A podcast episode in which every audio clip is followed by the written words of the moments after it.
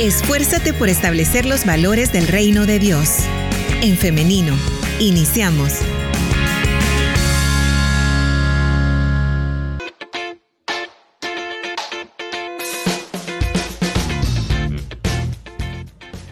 Transmitiendo en vivo a través de En Femenino SV, por eso damos la bienvenida a las personas que se están conectando a través de esta plataforma.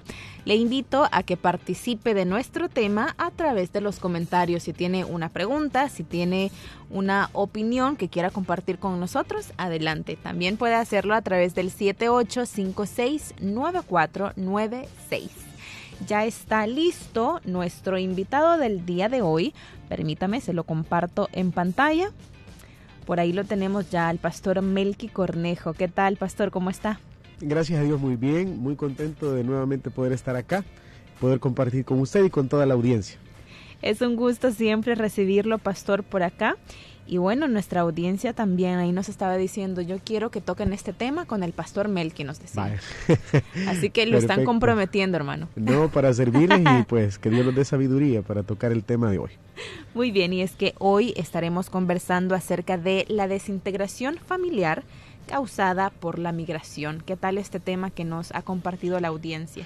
Un tema muy importante que refleja, bueno, la migración en sí es un tema muy amplio, multicausal, pero que tiene consecuencia. Y la que vamos a analizar el día de hoy juntos, porque lo hacemos siempre con la audiencia, con los comentarios que enriquecen este espacio de entrevista, pero eh, el tema o la consecuencia que abordamos hoy relacionada a la migración es una consecuencia muy, muy considerable, algo que sin duda muchos de los oyentes, de nuestros hermanos y hermanas que están en el extranjero o incluso que están acá, pues se van a sentir muy identificados. Claro, bien. Y vamos a ir, eh, pastor, de lo general a lo específico. Así era como platicábamos acerca de este tema, ¿no? Porque em, la oyente que nos solicitaba eh, este tópico nos decía que ella quería específicamente saber cómo se puede mantener siempre la cercanía con los hijos, a pesar de, de estar lejos. ¿no? Sin embargo, este tema también abarca no solamente las relaciones padre e hijos o madre e hijos en este caso, sino también esposos, esposas, eh, hermanos, hermanas. Entonces e, es, todo eh, mucho más amplio, ¿no? Entonces, bueno, iniciamos, pastor, hablando acerca de, o reconociendo más bien eh, la migración, ¿no? ¿Por qué las personas tienen que irse del país? Sí, la migración es un tema o es un problema a nivel mundial, es una, es una cuestión que se da a nivel mundial y generalmente siempre se da por las mismas causas económicas o sociales. De hecho, los factores que permiten o que motivan a las personas a migrar son factores políticos, factores económicos, sociales, culturales, eh, factores bélicos, conflictos bélicos, entre otras. Entonces las personas migran y con ello las consecuencias de esta migración y la familia se ve afectada en todos los sentidos, como lo habíamos mencionado. La ruptura de la familia, la desintegración familiar causada por la migración es una realidad del día a día y no solamente afecta a, una sola, un solo tipo de relación. Padres dejan a sus hijos, cónyuges dejan a sus esposos o esposas, hijos dejan a sus padres también. Es decir, es, es la desintegración familiar es un tema bastante, bastante amplio pero realmente sí, lo primero es reconocer que hay una ruptura, la migración lleva a una ruptura, a una desintegración y por lo tanto a un vacío. Si nosotros nos, nos enfocamos, por ejemplo, en aquel esposo o esposa que queda solo, eh, o un hijo que queda solo, se habla, de hecho, la mayoría de análisis que se hacen acerca del tema de la familia, se dice que hay un duelo, hay un duelo en todo el sentido de la palabra, de ya no tener la persona cerca, independientemente los motivos por los que esta persona tuvo que salir del país, eh, hay un vacío y hay un duelo que experimentan las personas y, y eso es lo que, el daño, ¿verdad? Esa es la ruptura como tal. Claro, pastor. Y es que quiero ahora compartir un mensaje que nos llega al WhatsApp porque me parece eh, muy pertinente para ese momento de, la, de la conversación y es que nos dicen, yo no creo que nadie quiera irse del país que le ha visto nacer. Sí, de hecho ese es el punto.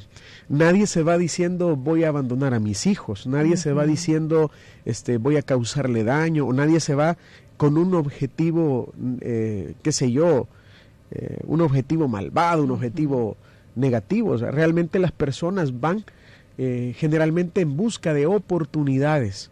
Las personas van en busca de mejorar la calidad de vida y no, no de ellos, ellos se van pensando en su familia. Es decir, nadie se va pensando que quiere romper su relación familiar.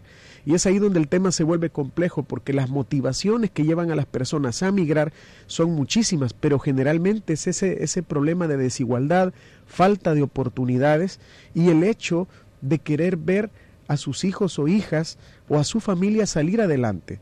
Ya agotó probablemente todo lo que tenía que hacer en el país y la única opción que él ve o ella es poder salir. Pero efectivamente, tal como nuestro oyente lo menciona, nadie se va pensando en desintegrar a su familia. Esto es la causa, esta es una de las consecuencias que se dan independientemente las motivaciones que tenga la persona que va a migrar. Esta es una de las consecuencias que se da. Y como lo mencionábamos, estábamos nosotros observando que es afecta a toda la familia. Entonces, no solamente a cónyuges o a hijos, sino a padres también. Entonces, todo esto es una realidad que vivimos y todas las personas y nuestros oyentes que están en el exterior eh, probablemente con este tema se van a sentir bastante identificados. Y si nosotros comenzamos a pensar o a hacer una cuenta, ¿cuántos años tenemos de no ver a nuestros hijos? ¿Cuántos años tenemos de no ver a nuestro esposo, a nuestra esposa? Porque la presencialidad no puede ser sustituida por, por nada. Entonces, esa, esa ausencia es precisamente la que, la que afecta. Y totalmente de acuerdo con la oyente, nadie se va con ese objetivo, ¿verdad? Bien, Pastor, y como el tema de esta mañana es cómo enfrentamos este fenómeno social, por eso quiero que vayamos a eso. Y a mí me parece que hay que iniciar también reconociendo a las personas que son las que se han ido, ¿no? Todo... Eh, todo el esfuerzo y todas las dificultades que tienen que enfrentar también en el país al que al que han migrado. Enfrentarse con una cultura distinta, comenzar de cero. La mayoría de personas no van allá a tenerlo todo, sino que comienzan de cero. Solo ellos o ellas saben lo que cuesta. Eh, personas que no tienen, no tienen solo un empleo, tienen dos empleos. Yo conozco casos de personas que tienen tres empleos y todo esto para poder sacar adelante a sus hijos. Y obviamente eh, el tema, el enfoque que estamos dándole al tema o, que pretendemos darle al tema esta mañana es con respecto a la ruptura familiar, pero estamos conscientes de que todos nuestros hermanos o hermanas, los oyentes, aquellos amigos que nos escuchan, que tuvieron que emigrar, no lo hicieron pensando en eso. Y al contrario, como lo dice usted, hermana Liz, reconocemos el esfuerzo que se hace. Pero este tema se vuelve necesario porque cuando va pasando el tiempo nos damos cuenta de esa ausencia que tenemos con nuestros propios hijos o hijas, con nuestro cónyuge y queremos saber qué podemos hacer. Entonces, si bien es cierto, la migración trae eh, esa consecuencia de la desintegración, la ruptura familiar, y quisiéramos centrarnos y ir un poco más a lo específico para poder hablar de cómo afecta en la relación padres e hijos, que es una de las más representativas, ¿verdad? Claro. Y bien, Pastor, ahora que vamos a tratar de dar un, panorama de, soluciones, ¿no? Eh, ¿Cómo, empezando por cónyuges, cónyuges, cómo se puede mantener una relación em, en esta circunstancia de separación por migración? ¿Cómo se puede procurar esta relación entre esposos? El tema es bien complejo y, aquí surgen diferentes casos, cada caso es distinto, pero la comunicación es la clave. La comunicación es la clave. Cuando un cónyuge se va y este y, el que se queda está consciente de que este, de este se va, la mayoría de personas dice solo me voy un par de años y voy a regresar, a veces ocurre, a veces no ocurre así. Entonces, eh, la comunicación es la clave. Cuando nosotros estamos ya en ausencia física, la comunicación, que nunca va a sustituir a la presencialidad, por supuesto, tiene que ser una comunicación de calidad. Si nuestro cónyuge está lejos, si nosotros tenemos a esta persona amada lejos y debemos tener, estar conscientes de que a pesar de la distancia nos une algo más fuerte, hay un vínculo de amor, hay un compromiso de matrimonio, porque, y, y tenemos que hablar la realidad, muchas veces ya estando lejos, no viendo a la persona, pasando el tiempo y conociendo a más personas, muchos riesgos se presentan muchas oportunidades para romper el vínculo matrimonial de muchas razones o, por muchos factores. Entonces, cuidar de la relación conyugal fuera o a distancia es algo complejo, pero se puede siempre y cuando tengamos una comunicación efectiva y constante con nuestro cónyuge. Es de estar pendientes no solamente de lo que necesita, porque ahí viene otro detalle. Las personas o, nosotros tenemos generalmente ese dicho, para una mejor vida. Lo estoy haciendo para que tengan mejores oportunidades, una mejor vida. Pero debemos estar conscientes que una mejor vida o una calidad de vida eh, eh, más apropiada no solamente depende de factores económicos. Nosotros podemos estar, eh, bueno, ojalá sea así, pero muchas personas ya fuera del país probablemente ya están bien ubicados laboralmente, tienen su, su, su constancia a nivel económico, pero no debemos olvidar que el afecto es otra parte importante para que la familia se mantenga unida. Y si yo estoy lejos y estoy consciente de ello, entonces yo debo guardar mi corazón, guardar mi vida, pero también mantener una, una comunicación de calidad con, con mi cónyuge que no, para que esa ausencia no, no sea tan, tan, tan, eh, tan dolorosa, ¿verdad? Como puede ser. El detalle es que estando allá y las ocupaciones, de repente el cónyuge habla con su esposa o su esposo cada una vez cada mes. Y eso ya es un problema, porque no estamos hablando de una comunicación constante. Hacemos todo lo contrario. Estamos dejando los espacios que pueden servir para que esa relación pueda quebrarse de alguna u otra manera. Pastor, y aquí me parece importante también mencionar otro factor que es fundamental a mi criterio y acá, bueno, lo, lo podemos conversar, claro. ¿no? Buscar las personas que, que están en, en el extranjero, buscar también una comunidad de fe que los acoja, que los acompañe. Exactamente, buscar una comunidad de fe que nos permita poder seguir experimentando esa relación con Dios que también se, se vive en la comunidad. Ese es lo, lo, lo, bonito de la iglesia, ¿verdad? Porque la iglesia no es realmente el edificio donde las personas nos reunimos, sino que somos todos. Cuando nosotros nos encontramos eh, ya fuera del país y quizás acá teníamos una vida bastante activa con relación a nuestra fe y aquellas actividades relacionadas a nuestra fe, eh, lo más saludable es que podamos buscar la forma de también estar conectados con Dios. Yo creo que hay algo bien importante. Cuando nosotros tenemos temor de Dios, cuando una persona tiene temor de Dios, y con temor debemos entender eh, que la traducción de esta palabra, ya sea en el Antiguo o Nuevo Testamento, lo que se habla es de respeto. Cuando tenemos reverencia por la palabra de Dios, cuando cuando queremos respetar y honrar a Dios, no importa el lugar donde estamos, cuidamos nuestro corazón. Aquel que teme a Dios no, no piensa más de dos veces aquellos pensamientos intrusivos que podrían destruir a su familia, la relación con su esposo o su esposa. El que tiene temor de Dios, el que guarda su palabra, lo hace en todo lugar y, de, y bueno, lo debería hacer en todo lugar. Por eso es que buscar una comunidad de fe es una opción bastante viable, bastante buena para que nosotros nos mantengamos conectados. Ahora, ¿qué pasa si de repente nos vamos? Porque generalmente o tradicionalmente cuando hablamos de migración, eh, las estadísticas demuestran que más del 80% de, de, de, migración se da hacia los Estados Unidos, pero no solamente ahí, sino en Europa. Y quizás en Europa es donde también en, nos encontramos con la realidad de la secularización y a lo mejor iglesias no hay muy cerca. Entonces hay que buscar alternativas para estar conectados. No hay que dejar, mucho trabajo puede haber, pero no podemos dejar las prioridades, no podemos de, alejarnos de, de, de, aquello que nos conecta con Dios y ahí es donde las redes sociales, de, estar pendiente de los medios, aquello que nos, nos comunica eh, información que transforma la palabra de Dios, no hay que soltarlos. Claro, y es que como muchos de nuestras eh, de nuestra audiencia nos comenta a través de nuestras redes, en nuestro WhatsApp, recibimos mensajes que nos dicen no es lo mismo, eh, digamos, buscar una iglesia en el extranjero a lo que estaban acostumbrados claro. acá al país, por ejemplo. ¿no? Entonces, como lo decía el pastor, jamás lo virtual podrá compararse con eh, lo físico, el contacto y todo esto.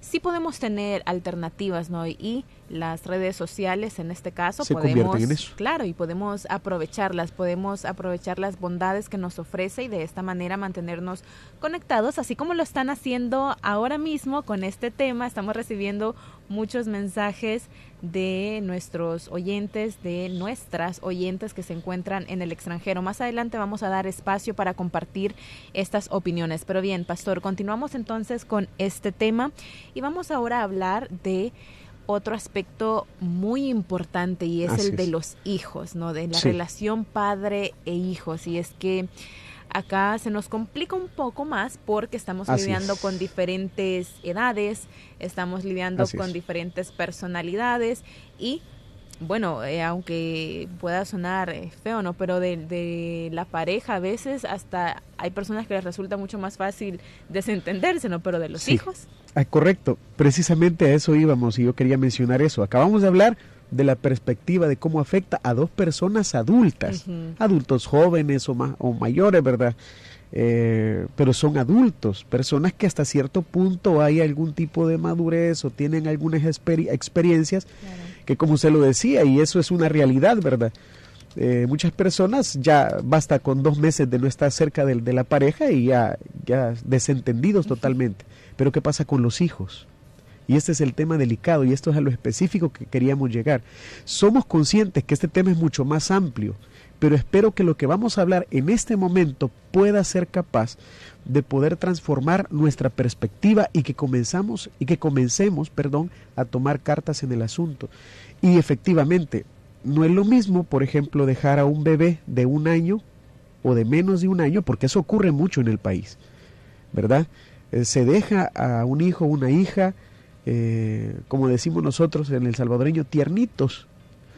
No es lo mismo dejar a un niño que se encuentra en la primera infancia, 5, 6, 7 años, para quien es más duro. ¿Por qué? Porque tiene conciencia de su papá. Lo ve partir, se despide de él o de ella y no lo vuelve a ver. Entonces ya hay un duelo que este niño o esta niña atraviesa y que sin duda este tipo de, de experiencias marcan la vida de un niño o una niña. Puede ser un preadolescente, puede ser un joven más adulto. Es decir, es lo complejo, ¿verdad? Cuando hablamos de los hijos, realmente es bastante difícil especificar unas, un solo rango de edad. Por eso lo que vamos a tocar es más a nivel general. Entonces, ¿cómo nosotros podemos mantener una relación saludable o una relación que trate de poder sostener esa comunión o ese amor con los hijos e hijas. Eso es lo que nos atarea hoy o ese es el propósito de hoy. Así que lo que creo que podemos discutir son algunos aspectos que nos pueden ayudar, ¿verdad? Claro. Ese es el objetivo. Y la comunicación es nuevamente el tema. La comunicación es crucial porque no estoy con mi hijo o mi hija. Y ellos esperan no solamente comunicarme, ellos están, ellos están esperando el afecto de un padre, de una madre, el consejo cercano. Hay momentos donde ellos esperan tener ahí cerca a alguien con quien puedan este, platicar, con quien puedan hablar. A veces se dejan los hijos con un abuelito, con la abuelita, con un tío. Y existen casos, y, y uno conoce casos de incluso quedan con personas que no son familiares. Ahora bien, si la, la comunicación es crucial, ¿qué tipo de comunicación o qué aspecto favorece, favorece a una comunicación efectiva que va a ayudarnos a mantener esos lazos que obviamente no es lo mismo, pero puede ayudar? ¿Qué tipo de elementos? Quiero mencionar el primero. La comunicación con nuestros hijos e hijas debe ser constante. Constante. Yo conozco casos muy tristes, donde eh, niños, bueno, adolescentes más que todo, eh, al platicar con ellos le dice, ¿qué tal? ¿Te, habla, ¿Te ha hablado tu mamá esta semana? Solo me habla en mi cumpleaños. Es increíble, o sea, una vez al año. Y alguien dirá, no, qué barbaridad, pero existen casos. Entonces pueden haber bastantes tipos de justificaciones. Alguien podría decir, es que usted no sabe cuántos trabajos tengo, yo vengo de madrugada. Pero aquí es donde hay que definir las prioridades si bien es cierto, eh, nos tomamos el tiempo de trabajar, de tener más de un empleo, y eso está bien, porque eso lo felicitamos, el esfuerzo de aquellas personas que están ahí trabajando, trabajando, porque quieren ver un buen futuro en sus hijos. Pero la comunicación que invertimos, el tiempo que apartamos para hablar con nuestros hijos e hijas, no es pérdida de tiempo, es inversión. Cuando nosotros decidimos apartar tiempo para hablarle, para llamarle, hoy con, bueno, antes yo recuerdo que era llamada nada más, ¿verdad? Y llamada por teléfono, a veces se escuchaba bien o a veces no, pero hoy incluso puede ser una videollamada, eh, no solamente la voz, sino que podría estar tomarse el tiempo eh, para poder tener una videollamada y poder ver a su hijo, a su hija, platicar y que este tiempo sea de calidad, pero ser constante. ¿Cuánto es constante? Hay padres que lo hacen todos los días. Todos los días se comunica con su hijo, con su hija, y esto ayuda, ayuda muchísimo, porque mientras el hijo, la hija, y aquí depende también de mucho de la edad, tiene una comunicación constante y está pendiente, ya me va a hablar mi mamá. Haz que mi mamá o mi papá siempre me hablan a esta hora. Entonces, eso favorece, eso es algo positivo. Así que repetimos, el primer elemento de esa comunicación efectiva es la constancia.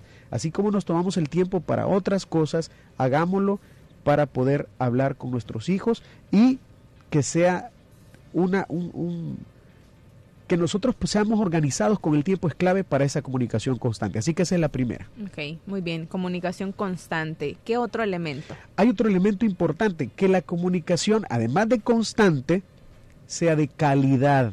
Ojo con esto. No solo se trata de llamar a cada, a cada instante o, todos los días, eso es muy positivo, pero ¿qué tipo de conversaciones tenemos con nuestros hijos o hijas? ¿Verdad? A veces, eh, bueno, yo conozco también casos y por eso es que saqué esta listita ahí, porque conozco casos de personas que le hablan a sus hijos y están trabajando, entonces no están poniendo nada de atención en lo que un hijo o una hija le está diciendo. Entonces el hijo ya lleva 20 minutos hablando y el papá le dice, ¿cómo fue? No, no, ¿qué, me acabas de decir? Porque a lo mejor está eh, trabajando, va en la carretera. Claro, se entiende que son espacios de necesidad que se buscan, pero una sugerencia, una recomendación es que busquemos tener tiempo de calidad. Qué bonito sería que esos 30 minutos de videollamada sean para poner atención en lo que nuestros hijos o hijas nos tienen que decir no minimizar los problemas que ellos nos presentan, las necesidades. Ellos no quieren hablar con nosotros solo porque necesitan dinero que necesitan algo. Ellos quieren transmitirnos sus problemas, sus dificultades y a nosotros tal vez no nos parezca algo tan relevante lo que ellos atraviesan, pero el hecho de que estemos ahí, que pongamos atención y que estemos pendientes de ellos, eso va a ser va a marcar bastante la diferencia en ese tipo de comunicación. Así que la comunicación, de calidad. De calidad, bien. ¿Tenemos más elementos? Sí, tenemos más elementos. Otro es el involucramiento. Eh, cuando estamos lejos, nosotros somos conscientes que estamos tratando de darle a nuestros hijos o hijas un, un futuro, decimos nosotros, un presente y un futuro. Involucrémonos en cualquier proceso, en cualquier episodio que ellos estén atravesando. Por ejemplo, si hablando con nuestros hijos e hijas nos cuenta que va, viene un examen de matemática muy difícil esta semana, entonces yo le digo, ánimo, hijo, estudia, estudia, ¿cómo vas con el estudio? ¿Cuánto tiempo le dedicaste hoy? Pero como yo estoy pendiente y estoy involucrado con mi hijo o hija, entonces yo sé cuándo fue el examen, entonces inmediatamente después en la tarde yo le pregunto, ¿cómo te fue? Eso es involucrarse. O sea, no solamente escucharlos, no solamente este eh, ¿cómo se llama?, tener en cuenta la fecha de cumpleaños, otras fechas importantes, sino conocer en qué ellos están involucrados. ¿Cuáles son los procesos? Eso es clave también que se tenga una buena comunicación con el cuidador o la cuidadora. A veces, y más cuando se trata de preadolescentes, ellos no van a transmitir en una conversación telefónica muchas cosas, pero los cuidadores pueden ayudarnos, ya sea el abuelito, la abuelita, el tío, que también puedan ellos comentarnos cómo está la vida de nuestros hijos o hijas. Y ahí involucrarnos cuando algo no está bien, ¿verdad? Nosotros no podemos venir y aquí surge algo bien complicado, bien delicado, porque un hijo puede decir, ¿y cómo me regañas si vos me dejaste?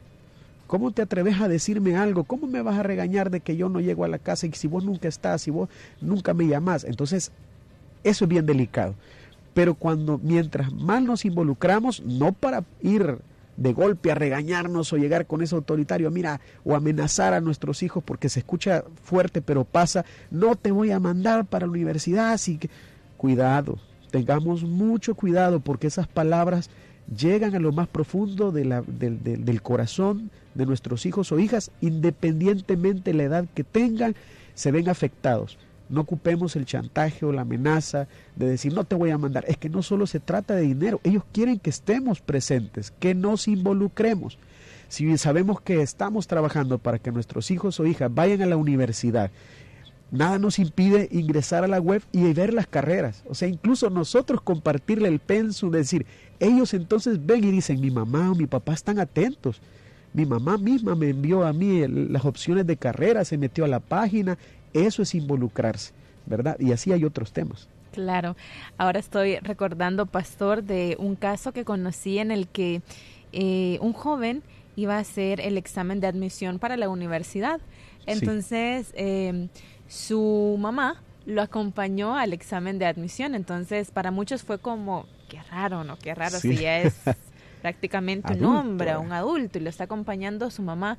Pero eh, me encantaba que la mamá decía, mi hijo me pidió que viniera, entonces por eso estoy acá. Qué bonito. Entonces, un gesto muy lindo. Muy lindo. Y, y otros compañeros de, este joven era, eh, estaban como, qué bonito, ¿no? Especialmente uno que no tenía a a sus padres. No, no sé si era por el tema de la migración, sin embargo, lo que sí sabía es que no tenía a, sus padres. Entonces, lo significativo que puede ser un detalle como este, ¿no? La seguridad que, que proporciona esa confianza de decir, allá afuera tengo a mi fan número uno, tengo a la persona que más me ama pendiente de este paso tan importante en mi vida. Totalmente de acuerdo, estar pendiente y no solo de aquellos, de aquellos de los malos comportamientos, porque eso ocurre también. Ya le voy a decir a tu mamá que, que hiciste esto. O sea, hay que platicar, hay que hablar, estar presente en la vida de nuestros hijos o hijas marca la diferencia porque uno no lo olvida. Uno no lo olvida. Yo recuerdo en experiencias personales, creo que también hermana Lista ha de tener muchas experiencias, pero yo recuerdo, yo recuerdo a mi papá desvelándose para una maqueta. y me recuerdo que yo era del típico, de los típicos niños que a última hora se acordaban que había que comprar cartulina y mi papá salía molesto. a las 10 de la noche. A las 10 de la noche a tocar en la puerta a la, de la tienda a ver si tenía cartulina y todo. Pero eso es involucramiento, ¿verdad? Ahora, a distancia, no estando presentes, es difícil, pero no imposible. O sea, podemos hacer el esfuerzo de estar involucrados lo más que podamos en la vida, en los procesos, en los problemas de nuestros hijos o hijas, ¿verdad? Y esto nos lleva a una último, un último elemento que es clave, es bastante clave. No hagamos promesas a nuestros hijos o hijas que no vayamos a cumplir. No hagamos promesas que no vayamos a cumplir. Hay personas que dicen, te prometo que voy a estar como es el otro mes. Si usted sabe que eso no es cierto, mejor hay que ser realistas, ser honestos con nuestros hijos e hijas, hacer conciencia de por qué estamos fuera, de por qué estamos esforzándonos y, no hagamos promesas que no podamos cumplir. Nuestros hijos o hijas lo, lo, saben muy bien, aún no se le olvidan las promesas que un día le hicieron, que le hizo un padre, una madre y que no se cumplieron. Así que evitemos esos golpes en el corazón de nuestros hijos, busquemos esta comunicación, más si estamos fuera.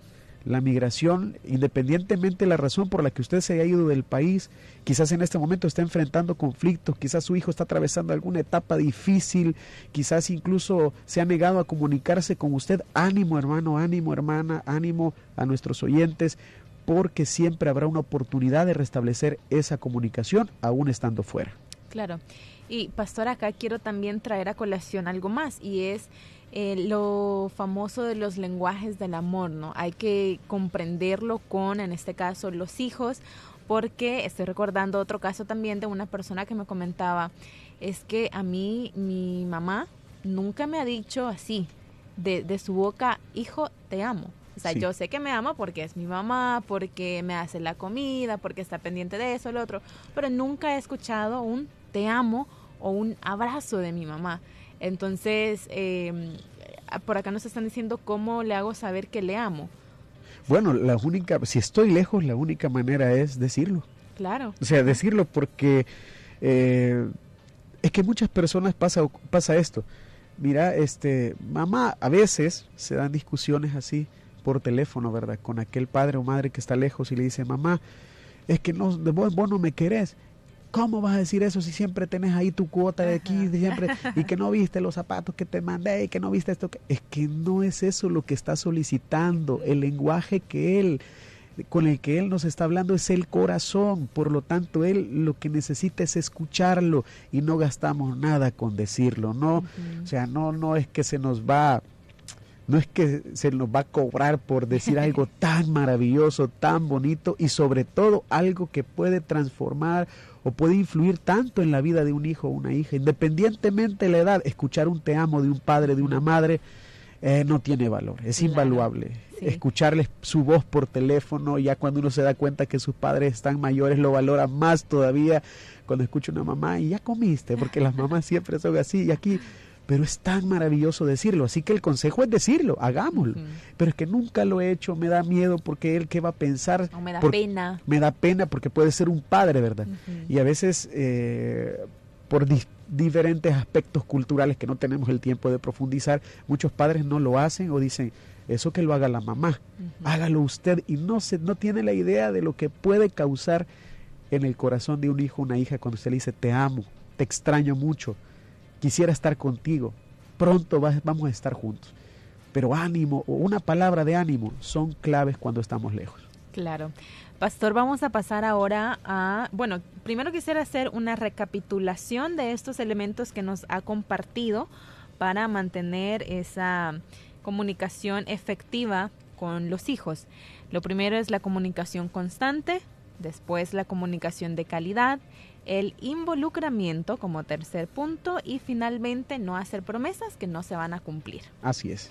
Bien, ahora pasamos a las opiniones de nuestra audiencia. Quiero compartir primero en WhatsApp, porque por acá nos están diciendo, bueno, nos saludan y también nos dicen, lamentablemente la migración a veces lleva a muchas a muchos problemas de salud mental, tanto para los que se van como para los que se quedan. También nos dicen por acá, em, es muy importante que estemos conscientes de algo, los padres de familia. Hay ocasiones en las que por más que queramos hacerle entender a nuestros hijos que nos hemos ido por la situación económica, por darles una mejor calidad de vida, no lo van a entender. Entonces tenemos que eh, estar conscientes que esto lo van a comprender y lo van a agradecer cuando estén mayores. También nos dicen por acá, Dios les bendiga. En mi caso, mi esposo trabaja en crucero. Los contratos que ha hecho son de 8 a 9 meses. La próxima semana se irá de nuevo. Y él sabe que yo no estoy de acuerdo, pero al, final terminó apoyándolo. Tenemos un niño de 3 años. Yo le hago ver muchos factores para que entre en razón, pero él está eh, cegado. Dice que quiere crecer, que quiere llegar más alto. Y también eh, nos dice que le pone, eh, le pone feliz porque ha avanzado, pero no quiere que las, los deje ambos por tantos meses, nos dice. Él lo hace porque tenemos deudas y acá en el país no, no se paga bien. Sin embargo, yo me siento triste porque siento que ese amor que él dice que nos tiene no es suficiente para desistir de trabajar en, en este campo, ¿no? Y nos dice también que le duele mucho ver que su hijo es muy apegado a él y que em, en los dos viajes anteriores el niño no mucho se daba cuenta, pero hoy, que ya tiene tres años, sí entiende más y eh, cuando yo le explico que su papá se va a ir, él responde con un rotundo no no quiere separarse de su papá, nos dice. Muchas gracias a nuestra oyente que ha compartido este, este caso tan personal. ¿no? Sí, bastante personal y, bastante... Y pero también se puede, prestar la reflexión de todos porque al final eh, la comunicación ya en un matrimonio debe ser efectiva. Eh, aquí hay, es complejo porque hemos hablado más de aquellos que se quedan en la consecuencia en los hijos, pero aquellos que que se van también tienen razones y tienen convicciones y tienen deseos. Quizás a veces hay que hablar acerca de qué tan, tan temporal es una situación. Por ejemplo, si alguien dice que tengo deudas, ¿y, y qué pasa si salda sus deudas? ¿Será que ya salda, eh, dejando esas deudas va a cambiar la mecánica o va a seguir estando ausente como lo está? Eh, me parece interesante el tipo de trabajo que describe nuestra hermana porque no es común eh, implica, ¿verdad?, alejarse casi un año, ¿verdad? Entonces hay muchos elementos que valorar, pero se puede, se puede buscar una solución, primero hablando de forma madura en el matrimonio, eh, analizando varios factores, no solo los económicos, porque uno puede estar solvente de deudas, pero tal como nuestra hermana lo menciona, ese temor es, es, justificado, eh, la unión familiar puede verse amenazada por esto. Claro, también me llamaba la atención este otro comentario, pastor, de los padres hay que entender que habrá una etapa en la que los hijos no entiendan el porqué de esta separación, ¿no? Pues, sí, y, no al mismo tiempo, porque el detalle es este, un hijo que vio a sus padres salir a los 6, 7 años, lo recuerda muy bien y no lo va a olvidar. Va a llegar a la adolescencia, va a llegar a ser adulto, y yo conozco a muchos adultos que vivieron esta situación y aún no lo comprenden. O sea, esta es una cuestión más compleja. no se trata de qué madurez tenga la persona. Es que aún siendo maduros uno se pone a pensar, ¿y por qué mi papá en lugar de irse no hizo esto? ¿Y por qué no hizo esto otro? Entonces, es complejo, es complejo. Puede que sí, puede que haya personas que digan, ah, bueno, yo entiendo que mi papá se fue y ahora entiendo por qué, ¿verdad? Así que agradezco el esfuerzo que hizo, porque si no fuera por eso, eh, no hubiera tenido yo la oportunidad de estudiar, no hubiera tenido la oportunidad de emprender este negocio. Puede que sí, pero también puede que no. Es que realmente depende de muchos factores. Bien, y ahora quiero compartir también un comentario en nuestro Facebook Live. Nos dicen, bendiciones hermana y pastor, interesante tema. Yo experimenté esta situación en mi hogar se desintegró a, raíz de la migración y me tocó enfrentar situaciones muy difíciles con mis hijos. Ellos crecieron sin la figura paterna. Ahora el padre de mis hijos y yo estamos divorciados. Fue difícil ser madre soltera porque mis hijos estaban pequeños, pero gracias a Dios porque a pesar de que no asistía a ninguna congregación, pues tuvo un, eh, un desenlace eh, feliz este, este caso, no positivo. Ajá. Qué bueno.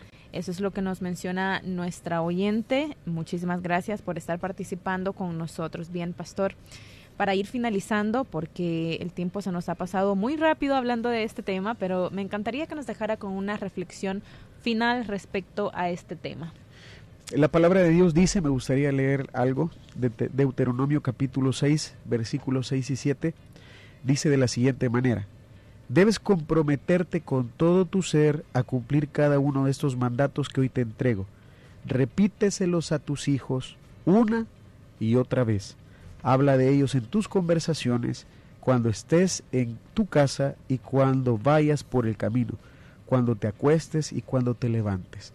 No olvidemos que nuestras relaciones familiares, independientemente de la situación que estemos viviendo, en manos de Dios es el mejor lugar donde pueden estar hagamos como base que sea que la base de nuestra relación familiar, conyugal con nuestros hijos sea de Dios, sea Jesús. Cuando nosotros tenemos temor de Dios y llenamos nuestro corazón de su palabra, de su consejo, y no nos quedamos con ese conocimiento como algo abstracto, sino que lo ponemos en práctica con nuestros más cercanos. ¿Quiénes son los más cercanos?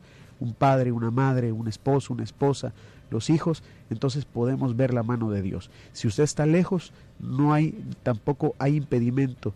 Repitámosle, instruyamos a nuestros hijos en el camino de Dios y busquemos ser ejemplo, que pronto veremos la mano de Dios restaurando aquellas relaciones que están rotas. Quizás usted nos está escuchando y está eh, muy quebrantado en su corazón porque siente que su relación eh, ya no tiene solución. Eh, no solamente hablo de relaciones conyugales, sino quizás con sus hijos, quizás usted piensa que ya los perdió, que ya no le respetan, que ya no quieren escuchar de usted. Ánimo, busquemos a Dios, que sea Dios primero transformando nuestro corazón, dándonos el entendimiento, la sabiduría y todo lo demás Dios es capaz de restaurarlo. Así que ánimo. Amén, muy bien. Qué bonito terminar así este programa, pastor. Eh, por acá nos siguen llegando mensajes acerca de este tema. Nos dicen muy interesante, muchas gracias por estar hablando de esto.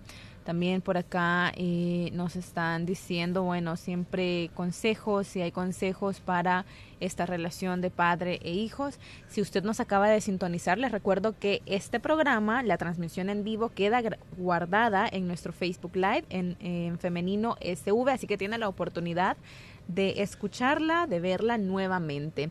Pastor, le agradecemos muchísimo por habernos acompañado en esta mañana. Para mí ha sido un honor, un privilegio y, y un tema que ha sido de mucha reflexión para mí también y espero que para toda la audiencia ha sido un gusto y feliz día para todos.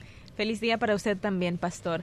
Muchas gracias también a nuestra audiencia, a quienes han estado participando con nosotros. Me llega un mensaje también por acá que me encanta. Nos dice, hay que atrevernos, ser valientes y expresar el amor.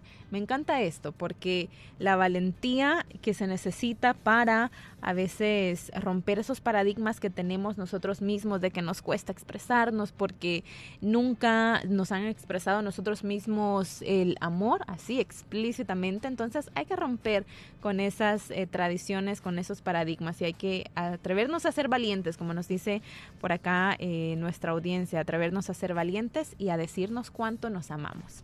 Bien, ahora les invito para que el día de mañana, si así Dios lo permite, nos encontremos nuevamente en este espacio de En Femenino que inicia a las 9.30 de la mañana a través del 100.5 FM, también por medio de elin.org.sv y a través del Facebook Live en Femenino SV. Nos vemos y nos escuchamos hasta mañana. Que tengan un feliz día y muchas bendiciones. La respuesta más rápida es la acción. En femenino. Hasta la próxima.